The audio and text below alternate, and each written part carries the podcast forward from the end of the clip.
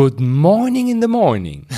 Für diejenigen, die es jetzt abends hören, good evening in the evening. Nein, man kann auch, man kann das, das ist wie Moin. Schatz, ist dir bewusst, das ist die 70. Folge von Papa und Papi Männerhaushalt. Verrückte Nummer, wenn mit 70? 70, um, um Gottes Willen, nein. Aber 70 Mal saßen wir jetzt schon vor diesem Gerät Ja. und haben für euch da draußen eine richtig coole Folge aufgezeichnet. Ja, und ein bisschen aber auch für uns, ist ja wie Paartherapie. das ist wohl Wir wahr. reden einfach über die Dinge. Wo wir tatsächlich schon so ein bisschen in unser heutiges Thema rutschen, Oh. Denn wir sprechen heute über ein Thema, mh, das, glaube ich, ganz viele Menschen betrifft und vor allen Dingen erzähle ich euch heute ein kleines Geheimnis von mir, über das ich tatsächlich noch nie so groß gesprochen habe. Ein Thema, was für viele ein Tabu Tabuthema ist, das aber eigentlich gar keins sein sollte. Nee. Nee. Denn wir reden heute über Verlustängste. Oh. Ein ganz leichtes Thema zur 70. Folge. ähm, aber ich habe mich natürlich wieder eingelesen. Und Verlustangst fängt ja theoretisch ganz, ganz früh an. Schon als Baby kann das beginnen. Genau. Da ist man nämlich körperlich, emotional, mental und am Ende ja auch finanziell abhängig. Und das kann man im Grunde ja wie so eine Ohnmacht nennen. Und viele Menschen prägt diese Ohnmacht, die man in diesen Jahren hat, weit über ihre Kindheit hinaus bis ins hohe Erwachsenenalter. Und dann entwickelt man eine Angst vor Abschieden, man hat Angst vor dem Verlust von geliebten Menschen, Situationen oder Dingen, denn auch die Angst, seinen Job oder sozialen Status zu verlieren, kann elementar werden. Man beginnt den Blick für die Realität zu verlieren. Man leidet. Und es gibt wirklich wahnsinnig viele Gründe für Verlustangst. Es gibt viele Anzeichen dafür und es gibt auch unterschiedlichste Symptome. Jetzt sind wir beide keine Psychologen. Dennoch haben wir uns natürlich eingelesen und vor allen Dingen haben wir selber einiges erlebt und das äh, erzählen wir euch heute. Und jetzt fangen wir mal an so mit diversen Gründen für das Thema Verlustangst. Was fällt dir da so ein, Schatz? Naja, zum Beispiel traumatische Erfahrungen. Könnte sein, zum Beispiel im Kindesalter. Genau. Ja, und da, da haben wir ja tatsächlich auch ganz viel damit zu tun gehabt und uns damit beschäftigt. Gerade das Thema Pflegekinder, die haben ja ganz oft einen kleinen Rucksack oder einen größeren mit sich und da spielen ganz oft das Thema traumatische Erfahrungen ein Thema. Du musst aber gar kein Pflegekind sein, um traumatische Erfahrungen zu haben, denn zum Beispiel kann auch ähm, ja, eine ordinäre Scheidung der Eltern Mhm. Absolut. Ähm, eine traumatische Erfahrung sein und dadurch sich eine Verlustangst entwickeln. Absolut. Krankheiten beispielsweise. Ja, Depressionen. Ja, Depressionen oder schwere Krankheiten wie Krebs beispielsweise. Ähm, einfach diese Angst loslassen zu müssen. Das ist etwas, ähm, was ja in der heutigen Zeit, ich habe gerade mal wieder vor ein paar Tagen was gehört im Radio, dass äh, tatsächlich jeder zweite Mensch in seinem Leben im, laut Statistik äh, Krebs erleidet. Oh. Schlimm. Da schlimm. sind wir ja schon mal zwei, ne? Ja. M mangelnde Geborgenheit in der Kindheit.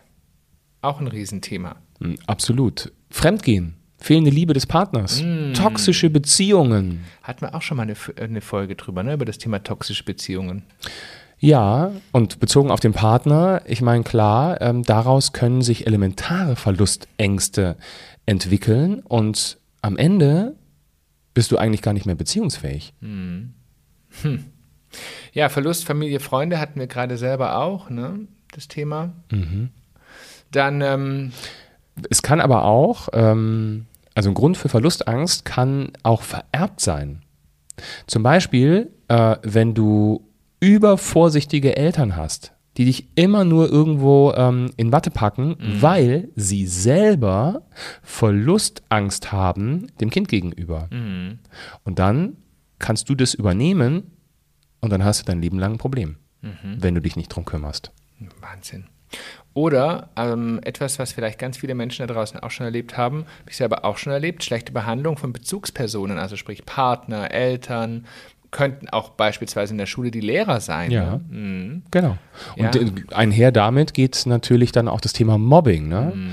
Ähm, man ist verzweifelt auf der Suche nach einem stabilen Umfeld ähm, und findet das nicht. Mhm. Und daraus entwickelt sich dann eben ähm, eine Verlustangst. Und Verlustängste, wie wir gerade schon gesagt haben, die können ja sehr breit gefächert sein. Es gibt ja so, so viele Anzeichen dafür. Wichtig ist, glaube ich, erstmal, dass man sich selbst eingesteht, dass man eine Verlustangst vielleicht hat, dass man eventuell Hilfe benötigt und dass man, ja, dass man selbst erkennt, das ist etwas, da muss man vielleicht drüber reden. Und ich möchte euch gerne heute mal ein Beispiel erzählen, ähm, wie es mir so ging. Ich hatte das Thema nämlich sehr intensiv und das ist schon viele, viele Jahre her. Das war noch vor dir. Das war bei meiner Ex, in, meinem, in meiner Ex-Beziehung sozusagen. Ähm, da hatte ich sehr starke Verlustängste. Da hatte ich einen Partner, der wie kann man das sagen, der sehr, sehr, manipulativ war. Und ich glaube nicht, dass er das absichtlich gemacht hat oder war, aber das war jemand, der mich sehr gebunden hat, der mich sehr vereinnahmt hat und ich am geklammert? Ende. Ja, geklammert mhm. auch ein Stück weit. Und mir aber immer das Gefühl der Unsicherheit gegeben hat. Das heißt, ich hatte immer das Gefühl, wenn ich weg bin, passieren Dinge, die ich nicht beeinflussen kann. Da geht es dann um Fremdgehen? das kann ich so nicht sagen, aber wie, sicherlich war Oder es Verlust? ein Thema. Verlust, Fremdgehen, jemand anderen kennenzulernen. Ich war ja damals, wie alt war ich? Mitte, Ende 20. Ähm, ist heute Tage, würde ich drüber schmunzeln, aber damals war ich noch sehr unsicher im Umgang mit sowas. Und ähm, also dieser Mensch hat mir permanent das Gefühl gegeben, wenn ich weg bin, dann eben passieren komische Dinge. Und ja, da könnte man es vielleicht tatsächlich auch mit Fremdgehen bezeichnen. Ich hatte aber keine Beweise dafür. Es war nur ein Gefühl, aber so ein starkes Gefühl, das etwas mit mir gemacht hat. Und ich erinnere mich an eine Situation, ich bin ja damals noch zu dem Zeitpunkt äh, wirklich zu 100% Vollzeit geflogen, also hatte vier bis fünf Flüge im Monat. Und ähm, ich habe damals, also er, er, hat damals mitten in der Stadt gewohnt, ich habe ein bisschen außerhalb gewohnt und ich war sehr, sehr viel bei ihm. Und ich erinnere mich noch an zwei Situationen. Die erste Situation war, ich äh, musste, glaube ich, nach San Francisco damals fliegen und ähm, bin mit einem ganz komischen Bauchgefühl losgefahren. Ich hatte so gar keine Lust auf den Flug. Ich hatte mich so ganz komisch gefühlt, ähm, so als ob ich irgendwie was loslassen muss, was ich gar nicht loslassen möchte. Und bin auf der Autobahn gefahren Richtung Flughafen und habe plötzlich aus heiterem Himmel einen unfassbar starken Heulkrampf erlitten. Also ich konnte gar nicht sagen, was es ist oder was es war, aber ich habe total geweint, bin rechts rangefahren und habe gemerkt, ich kann nicht fliegen gehen. Mir hat es total die Luft zugeschnürt und ich habe das Gefühl gehabt, ich muss sofort umdrehen, weil es passiert irgendwas Komisches. Hm. Du hast das nicht mehr im Griff. Genau, und ich konnte das nicht mehr kontrollieren und es war so, es war ein ganz, also heutzutage, wenn ich darüber nachdenke, ich musste da, also in der Vorbereitung auf diese Folge hier, ist, ähm, ist mir das nochmal so durch den Kopf gegangen, wie schlimm das eigentlich damals für mich war. Und ähm, bin dann tatsächlich nicht diesen Flug angetreten, sondern musste mich krank melden, bin zurück und war dann zwei Tage wie paralysiert, weil ich eigentlich überhaupt nicht gewusst habe, was passiert ist. Und dann fing das ganze Dilemma eigentlich erst an, weil das sich dann verfestigt hatte, dieses Gefühl. Und für mich war es dann damals einfacher, bei sogenannte Touren zu fliegen, wo ich morgens das Haus verlasse und abends wieder nach Hause komme. Das ging komischerweise, aber alles, wo, sagen wir mal, weiter weg ist, mit Zeitverschiebung, wo ich die Kontrolle eben abgeben musste, das war für mich eine riesen Herausforderung. Was ja, also was ja faktentechnisch ähm, also total relativ ist, weil mhm. was soll an einem Tag nicht passieren, weißt du, was über Nacht passiert? Absolut. Äh, rational gesehen ist das total dämlich, aber das war damals dieses Gefühl. Und dieses Gefühl war so stark, also das hat alles überschattet, was es überschatten konnte. Das heißt, ich habe eigentlich gar nicht mehr klar gedacht in dem Moment. Dann hatte ich eine andere Situation und ich erinnere mich, ich ähm, hatte zu der Zeit, das war auch so in diesem Zeitraum, wahnsinnig viele Träume aber keine schönen, ich, ich würde nicht sagen, dass es Albträume waren, aber ich habe immer wieder geträumt, Dinge passieren auf Lügen. Also wir werden irgendwo zwischenlanden, das Flugzeug ist kaputt, ähm, ich verletze mich, ich falle irgendwo im Wasserfall runter.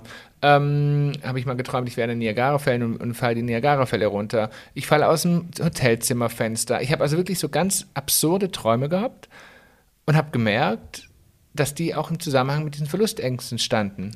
Weil da immer Loslassen. Genau, immer wieder hat sich um das dabei Thema war. Loslassen gedreht. Und das war schon, das war sehr, sehr, sehr belastend tatsächlich, weil ich damals noch nicht gewusst habe, wie kriege ich das wieder los. Und hast du da mit deinem Partner drüber gesprochen?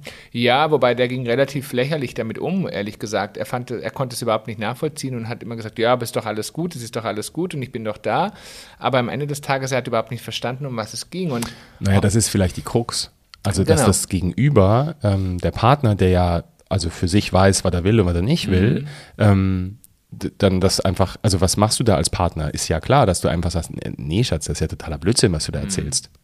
Also dieses nicht ernst nehmen kann, würde ich behaupten, ist bei äh, aufkommenden Verlustängsten, die ähm, schwerer werden und sich manifestieren, ähm, ein Riesenproblem für den Betroffenen, weil das Gegenüber das gar nicht so, also gar nicht ernst nehmen kann, weil es selber ja weiß, äh, äh, nee, Schatz, brauchst du dir keine Sorgen machen.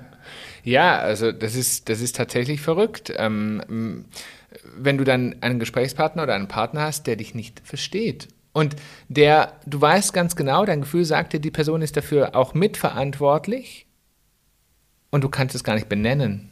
Das ist das größte Problem. Du kannst dieses Gefühl nicht benennen, warum die andere Person mitverantwortlich ist, aber du weißt genau, dieses Gefühl herrscht erst so stark, seitdem diese Person in deinem Leben ist. Die Frage ist ja, ist der andere tatsächlich dafür verantwortlich? Weil, Genau. ähm, also ich kenne jetzt den Typen nicht, aber ähm, sicherlich gibt es Typen, die das triggern, klar, und Mhm. in dem Moment sind sie ein Stück weit damit ver für verantwortlich. Und auf der anderen Seite kann das Gegenüber ja wiederum auch gar nicht dafür verantwortlich sein, weil das ist ja dein Gefühl. Und es ist natürlich eine Kombination auch aus dem eigenen, also wie ist man, wie, wie steht man selbst im Leben? Wie selbstsicher ist man? Wie zufrieden ist man mit sich selbst? Ähm, wie gut kann Klar. man mit sich auch alleine beispielsweise sein? Ich war ja jemand, der nie wahnsinnig gerne alleine war. Und natürlich hat das on top getriggert, wenn du das Gefühl hattest, Menschen ja, verlassen dich, wenn du nicht richtig funktionierst. Und äh, da war das Eventuell Gefühl, sitzt du dann alleine da. Genau, und da war das das Gefühl der, der Verlustangst extremst groß. Das ging tatsächlich über mehrere Monate ähm, und war, war eine furchtbare Zeit für mich damals. Weißt du, warum das bei dir so ist? Dass du nicht alleine sein kannst? Heute weiß ich das, ja. Ähm, ich habe dann tatsächlich im Laufe der Jahre, also es hat sogar noch ein bisschen länger gedauert, ähm, das habe ich damals nicht direkt gemacht, wo ich mit diesem damaligen Partner zusammen war, sondern ich habe das erst viel später erkannt und gemacht.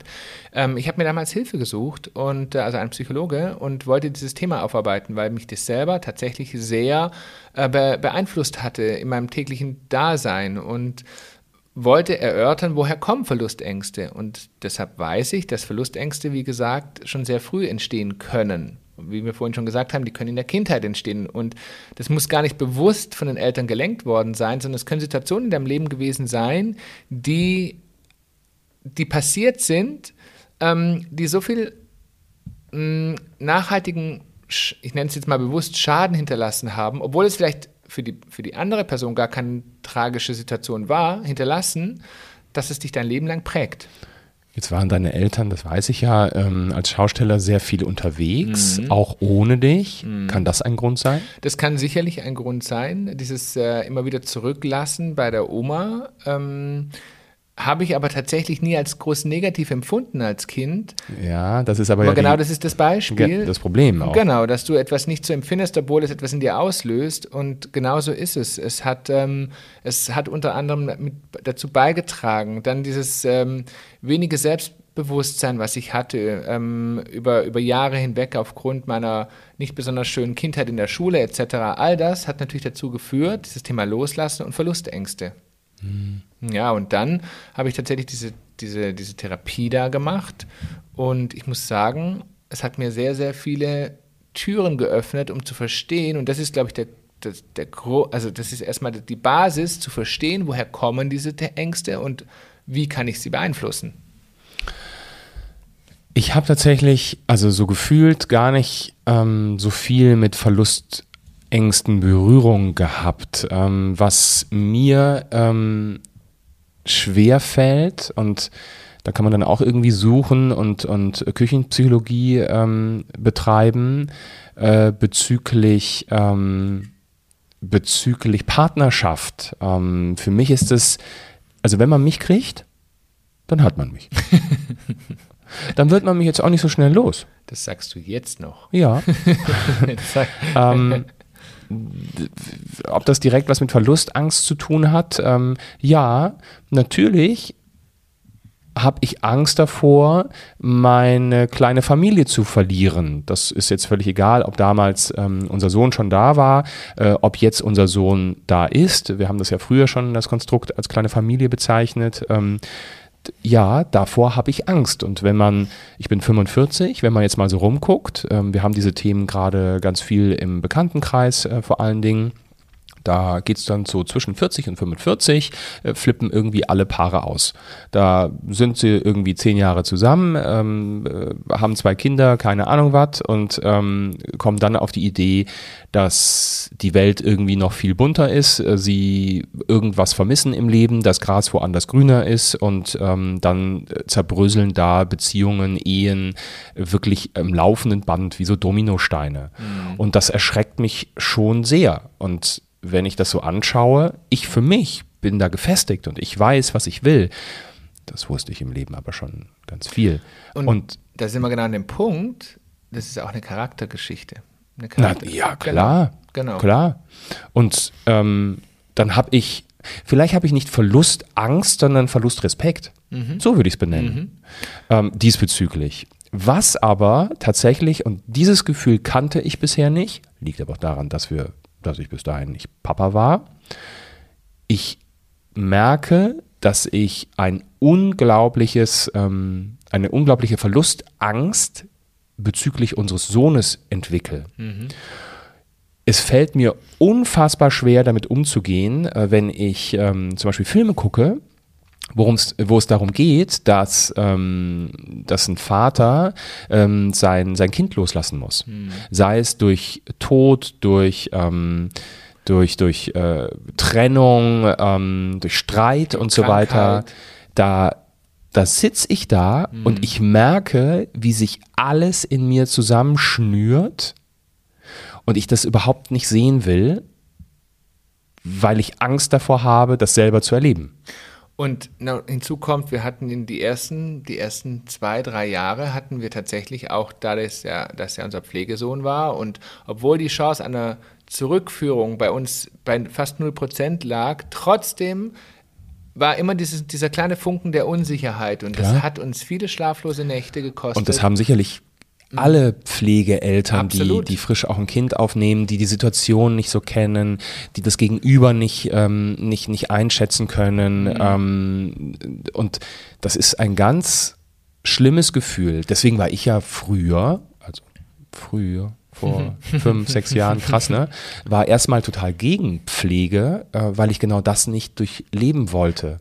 Und ich finde, es es ist auch ein sehr schmaler Grad, gerade, und das können, glaube ich, viele oder alle Eltern nachvollziehen, der Grad zwischen Verlustangst und Loslassen. Das ist nämlich nochmal ein ganz großer Unterschied. Gerade wenn man so drüber nachdenkt, bei uns startet Ende des Jahres, Ende des Jahres die Schule.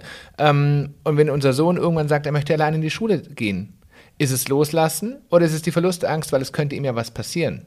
Das ist tatsächlich, also es ist ein sehr schmaler Grad, den Unterschied zu erkennen. Was ist es denn nun? Und ich würde behaupten, das Thema Loslassen kann man besser, ich sag mal, in den Griff bekommen als das Thema Verlustängste. Weil sie tiefer in einem drin sitzen und sie durch andere Situationen getriggert werden.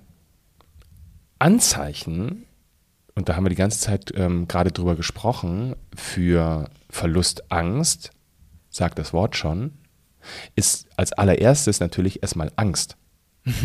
Ja. Die es aber irgendwie gilt zu kanalisieren und zu benennen.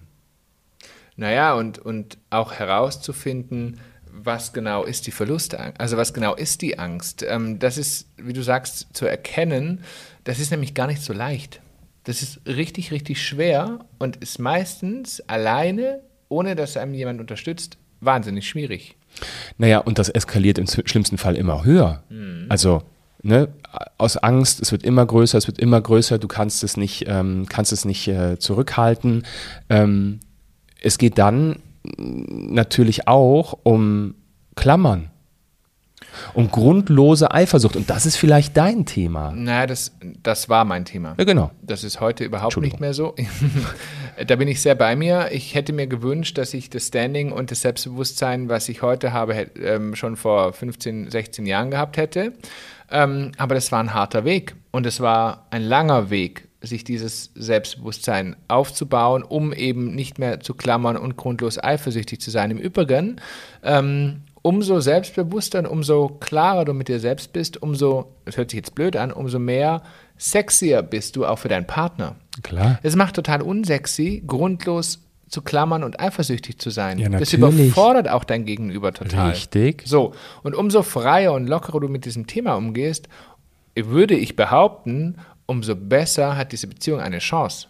Ich weiß noch, als wir zusammenkamen vor 100 Jahren, Hallo, vor drei, reiß dich zusammen. vor 13 Jahren, ähm, da, wenn du weg warst, hast du unglaublich viel kommuniziert. Also unglaublich oft SMSen oder, oder WhatsAppen geschrieben. Naja, und wenn ich dann nicht in einem, ich weiß es nicht mehr, ne, für dich irgendwie gefühlt adäquaten Zeitraum geantwortet habe, ähm, dann bist du unruhig geworden. Dann hast du hinterher, hast du Maus, Fragezeichen, Fragezeichen geschickt, ähm, was auf meiner Seite total für Beklemmung gesorgt hat. Weil ich mir da, okay, mal ganz kurz, ich arbeite und ähm, ich habe jetzt keine Ahnung, ne, damals beim Fernsehen, ähm, ich stecke in der Produktion, ähm, ich stecke steck in der Show ähm, und kann nicht die ganze Zeit äh, irgendwie sofort antworten, ähm, habe ein Verständnis dafür. Nur weil du wiederum auf der anderen Seite nämlich geflogen bist, im Hotel sitzt ähm, und jetzt ähm, quasi einen schönen Tag langweilig. hast. Ja, genau. Kann es aber nicht sein, dass dein Partner auf äh, Fingerschnipp äh, sofort äh, dann, dann antwortet. Aber sicherlich waren das diese Ausläufer Mhm. ähm, der vorigen Panik, die Absolut. du oft hattest. Ja, total. Also ich erinnere mich. Und es ist ja selbst auch für den Betroffenen ein ganz furchtbares, widerliches Gefühl. Wenn du wie paralysiert vor deinem Handy sitzt und wartest, dass eine Antwort kommt. Da kommt dann, äh, im Grunde ist das dann wie ein Kontrollzwang Mhm. schon fast. Furchtbar. Schrecklich, ja. Ich bin froh, dass das heute nicht mehr so ist. Heute ist es das Gegenteil. Es gibt Tage, da, da, da schreiben wir uns irgendwie sechs Stunden nicht. Was aber auch okay ist. Total, aber ich muss nur lachen, weil heute ist es einfach total okay. Aber weil natürlich auch ein Urvertrauen mittlerweile herrscht. Klar. Und weil man anders und vielmehr vielleicht auch bei sich selbst ist. Ähm, per das permanente Suchen nach Anerkennung. ich wollte ich gerade, lustig, wollte ich gerade sagen, ein Riesenthema, was ich viele, viele Jahre lang hatte. Und äh, alle, die bei unserer Show damals waren, die wissen, ich habe auf der Bühne erzählt, ähm, dass es, wenn ich heute da stehe, stelle ich mir ganz oft die Frage, wäre ich der Mensch, der ich heute bin, hätte es nicht gewisse Trigger und Treiber in meinem Leben gegeben, die mich dazu gemacht hätten. Und äh, das ist genau das Thema. Ähm, immer wieder etwas zu erreichen, um von anderen Menschen Anerkennung zu bekommen, damit du das Gefühl bekommst, du bist wichtig. Misstrauen ist so ein Symptom für Verlustangst. Das ist ja genau das, was du auch beschrieben hast. Ähm, aber, und das hast du auch schon selber gesagt, ähm, zum Beispiel auch geringes Selbstvertrauen. Ne? Ja, das ist etwas, äh, was, glaube ich, ganz viele Menschen plagt. Und da gehören ja auch so Faktoren dazu wie Äußerlichkeiten, äh, Zufriedenheit mit dem Job und lauter solche Dinge, die Menschen, die einem außenrum sagen, du bist nichts wert. Ähm, da kann man übrigens ganz, ganz viel machen und an sich arbeiten. Das geht. Ja, dieses Gefühl, du bist nicht gut genug Richtig. für den anderen, Genau, oder du für die passt Welt. nicht in ein gewisses äh, Schema rein. Und das Schöne ist ja, dass dann auch die Gesellschaft kommt und ganz viel dafür sorgt ähm, und dir das erzählt, dass du nicht gut genug bist. Ne? Mhm. Richtig. Also da, Ja. da haben wir ja wieder mein Thema mit von wegen äh, der Klassenlehrer im Schulalter, äh, der meiner Mutter sagte, aus ihrem Sohn wird nichts und so weiter. Also da werden ja, ähm, da werden ja Fundamente gesetzt, ähm, die, die gehen in der Kindheit los. Mhm. Absolut. Angst, äh, oh, Angst vor Krankheiten ist auch so ein Thema. Ähm, das ist etwas, was mich heute tatsächlich immer noch beschäftigt. Ja, Bin ich sehr ich ehrlich. weiß, Schatz. Ähm, Finde ich aber auch gar nicht schlimm. Lieber einmal mehr zur Vorsorge als einmal zu wenig. Aber ja, ein Thema, was, ähm, was ich sehr schlecht aus meinem Kopf rausbekomme. Hm. Muss ich tatsächlich sagen. Wenn ich es hier offen aussprechen darf, du bist ein Mensch, der, wenn er ein halbvolles Glas hat, das Glas ganz oft als halb leer betiteln Aber würde. nur in Bezug auf Krankheit.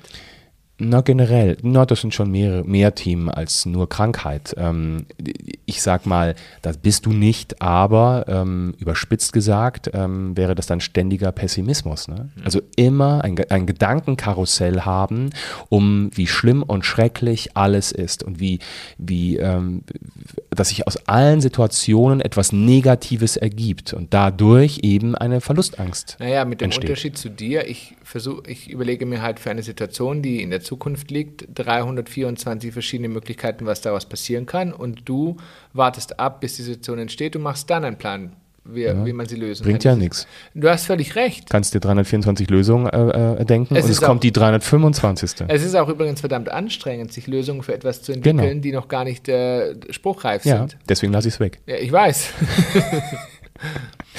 Emotionale Abhängigkeit, ähm, äh, Anhäng, an, nee, Abhängigkeit, so rum. Genau. Ähm, denn da geht es wieder um dieses Alleine sein. Für dich ist Alleine sein, also war Mhm. vorrangig Horror. Das hat sich sicherlich ein bisschen gebessert und trotzdem wirst du nie ein Mensch sein, der gerne alleine ist. Bei Nee. mir, bei mir ist es, äh, äh, ist es ganz anders ähm, und das wissen viele von euch. Ich bin total gerne alleine. Ich liebe das. Ich liebe Stille, im besten Fall irgendwo in den Bergen, ähm, nicht reden müssen, kein Handy, äh, ein, einfach nur sein. Das finde ich so bereichernd und das ist für mich wie Akku, eine Akkuladestation. Ja, das unterscheidet uns sehr. Aber was ja auch gut ist, Ja. weil jeder seine Freiheiten hat, dieses auch leben zu dürfen. Ich würde als Eremit irgendwo leben, ganz, ganz vereinsamt. Und ich in einem großen Volk, vielleicht in der Wüste oder so. in der Wüste. Ja, oder Kannst ja nicht in rumreisen. Afrika, keine Ahnung. Ähm, Stressanfälligkeit. Also Stress kann zu Verlustangst führen. Je mehr Stress du hast, desto mehr Ängste kommen irgendwo auch auf. Weil warum hast du den Stress? Ganz oft geht es um beruflichen Stress, ähm, natürlich kann es aber auch Stress in der Familie sein und so weiter. Ähm, daraus können sich solche Ängste ent entwickeln. Ja, oder Trauer und Wut ist auch ein Riesenthema. Ist ganz klar ein Anzeichen für, äh, oder kann ein Anzeichen für Verlustangst sein. Und am Ende das Thema Überforderung. Mhm. Überforderung, egal ob im Job oder in der Familie, wie auch immer, ähm, Überforderung kann tatsächlich sich extremst auf das Thema Verlustangst ausüben oder auswirken, so rum, Entschuldigung. Und ähm, da ist es wirklich wichtig, darauf zu achten, wo findet die Überforderung statt und was kann ich an der Überforderung, äh, was kann ich an der Überforderung sozusagen verändern. Genau. Aber Ja. kommen wir doch mal ähm, bei allen Symptomen und wie es aussieht, äh, kommen wir mal aus dem Tal der Tränen, indem wir in äh, die Lösungssection gehen und uns angucken, wie können wir denn, also wenn wir irgendwie merken, wir haben so Anzeichen und irgendwie stimmt, die haben mir gerade einen Impuls gegeben, puh, ich muss mal genauer hingucken. Wie kann ich da, wie kann ich da starten? Also ich habe es ja vorhin schon mal gesagt und ich glaube, es ist unfassbar wichtig, sich se selber zu erkennen, dass etwas nicht in Ordnung ist und selbst sich einzugestehen, dass es Dinge im Leben gibt, die man vielleicht auch nicht unbedingt alleine bewältigen kann. Und ich glaube, einer der ersten Schritte ist, sich einzugestehen, dass man überhaupt ein Thema hat. Also dass es etwas gibt in seinem Leben, was einen beschäftigt. Das ist, glaube ich, der allererste Schritt und nicht immer wegzuschauen und zu sagen, das ist nichts, sondern zu sagen, doch, ich glaube, da ist etwas. Dann Das Wichtigste, ähm, und das ist das Allerschwerste an dieser ganzen Geschichte, aber das zieht sich durchs Leben wie ein, ein zäher Kaugummi. Es geht in unserem ganzen Leben darum, erlernte Gedankenmuster ähm, zu durchbrechen. Eben nicht mehr dieselbe Leier zu fahren, sondern ganz klar zu sagen, ich bleibe stehen, ich gucke mir das an, ich gucke zurück, stelle fest, da läuft was schief und ich verändere meine Gedanken diesbezüglich, um dann den nächsten Schritt in eine positivere Zukunft zu machen. Und das ist ja ein Thema, mit dem habe ich mich selber beschäftigt. Da ging es in dem Fall nicht um Verlustangst, sondern eher um äh, unglücklich sein, in dem Fall im Job. Und da ging es auch nur um Gedankenmuster. Ich hatte Angst, aus einer Festanstellung in eine Selbstständigkeit zu gehen, weil und so weiter. Das hat sich über Jahre manifestiert. Und da sind wir Menschen schon irgendwie ein bisschen Banane. Äh, wir tun uns ganz schwer, Gedankenmuster zu durchbrechen. Oh ja. Ja, und dann kann ich, und das erzähle ich aus, weil ich selber erlebt habe, sucht euch jemanden, mit dem ihr darüber sprechen könnt. Fangt an, eventuell mit einem vertrauten Freund, Freundin, wie auch immer, ähm, jemand Lebensgefährten, ähm, vielleicht jemand aus der Familie, völlig wurscht. Oder sucht euch jemanden, wie beispielsweise jemand, äh, einen Coach, einen Psychologen, der euch unterstützen kann. Versucht dieses Thema anzugehen. Ich kann euch sagen, ich, wie gesagt, ich habe es ja erzählt in der Folge nun, dass ich das auch in meinem Leben schon gemacht habe und es hat mich unfassbar bereichert. Es hat mich weitergebracht und es hat mich sehr selbstbewusst werden lassen. Und, ich, und vor allen Dingen das Schönste ist, Verlustängste werden, glaube ich, nie ganz weggehen, wenn man sie hat. Also ich habe die heute auch noch. Aber viel wichtiger ist, wie geht man damit um und wie wie kann ich sie beeinflussen? Und das ist so wichtig und das, das gibt einem so viel deutlich mehr Lebensqualität zurück. Das ist unfassbar. Was aber auch wichtig ist, dass man sein eigenes Selbstwertgefühl stärkt. Das, was wir vorhin gesagt haben, du bist gut so, wie du bist. Und im Grunde auch zu erkennen, dass das Glück für dich in dir selbst liegt. Hm. Das klingt ein bisschen metaphorisch. Aber auch gerade in Bezug auf Beziehung. Unfassbar wichtig. Das Selbstbild ändern. Also, wie siehst du dich selbst? Und wenn du da schon mit der negativen Nummer um die Ecke kommst, weil die Nase krumm, der Bauch äh, zu dick, ähm, das Ohrläppchen zu lang, was auch immer, also diese Äußerlichkeiten auch, ähm, sei, sei mit dir selbst im Reinen. Du bist gut so, wie du bist. Und in dem Moment kannst du ganz viel für dich selbst bewirken. Übrigens nicht nur bei Verlustangst. Ne? Also das ist ja eine Einstellung, die ganz viele Lebensbereiche mhm. verändern wird. Absolut. Aber auch reduziert dein Stresslevel. Jetzt sagen, sagt ihr da draußen, ja, ihr habt ja gut reden. Ne? Also wir haben nicht so ein gechilltes Leben wie ihr. Wenn ihr wüsstet. Ähm, ähm, Stresslevel reduzieren bedeutet, finde ich, vor allem Dinge zu reduzieren, die negativ für dich sind. Das kann sein, dass du unglücklich in deinem Job bist. Ähm, veränder etwas. Hm. Gibt es eine Alternative? Gibt es einen alternativen Job in deiner Firma? Gibt es einen anderen Job in einer anderen Firma, der dich glücklich machen könnte? Möchtest du eigentlich was ganz anderes machen und du fängst jetzt vielleicht an, das aufzubauen, parallel zu deinem jetzigen Job? Das bedeutet Stresslevel reduzieren. Musst du überall mit rumhüpfen? Musst du auf jeder Hochzeit tanzen? Musst du überall mitreden, eine Meinung haben? Nee. Also reduziere dein Stresslevel. Und als letzter Punkt, und den finde ich unfassbar wichtig, und da habe ich sehr, sehr viel dran gearbeitet und es gelingt mir oft gut. Es gibt aber auch Tage, wo es mir nicht so gut gelingt. Das ist, den, mhm. das ist der Fokus, auf die positiven Dinge zu legen. Hm. Und das sich anzuschauen, was habe ich heute gut gemacht, was war gut, was bereitet mir Freude und was liebe ich wirklich. Das ist so unfassbar wichtig. Genau. Wir haben alle zumindest wissen wir nur davon, dass wir ein Leben haben. Mhm. Vielleicht werden wir als Regenbogen, Regenbogen, sag ich schon, Regenwurm wiedergeboren. Das oh wissen wir Gott. aber nicht. Äh, aber vielleicht ist der auch glücklich. naja, weiß ja nicht. Ähm, also, es gibt so unendlich viele Möglichkeiten, sich zu konzentrieren, was einen glücklich macht im Leben mhm. und was toll läuft. Ähm, und das sind Mini-Momente. Guckt ja. eure Kinder an, guckt denen beim Spielen zu, und das sollte euch ganz, ganz doll positiv berühren im Herzen. Genießt die Situation. Hetzt nicht durch die Gegend und, ähm, und, und äh, schaut nicht hin. Schaut hin und seid froh über das, was ihr habt. Und ich glaube, das würde uns alle ganz, ganz weit nach vorne bringen. Wir hoffen, wir konnten euch ein paar Impulse mit dieser Folge geben. Ähm, und ihr merkt selber, auch ja, wir strugglen mit Themen. Ne? Absolut. Ne? Also auch und wir müssen irgendwo genauer hingucken und Dinge auch für uns verändern. Deshalb reden wir auch darüber, weil wir ja. selber wissen, wie es sich anfühlt und weil wir selber das auch durchleben. Und deshalb ist es wichtig, dieses zu teilen. Und deshalb, wie gesagt, hoffentlich konnten wir dem einen oder anderen von euch einen Impuls geben. Und äh, wir freuen uns natürlich sehr, wenn ihr diesen Podcast weiterempfehlt diesen und die ganz anderen Folgen natürlich. Sprecht darüber, wenn es euch gefällt und die schweigt für immer, wenn es euch nicht gefällt. Genau, die anderen 69 Folgen. und schaut doch gerne bei uns vorbei auf unserem Instagram-Kanal Papa und Papi. Wir freuen uns auf euch. In diesem Sinne. Alles Liebe. Tschüss. Tschüss. Tschüss.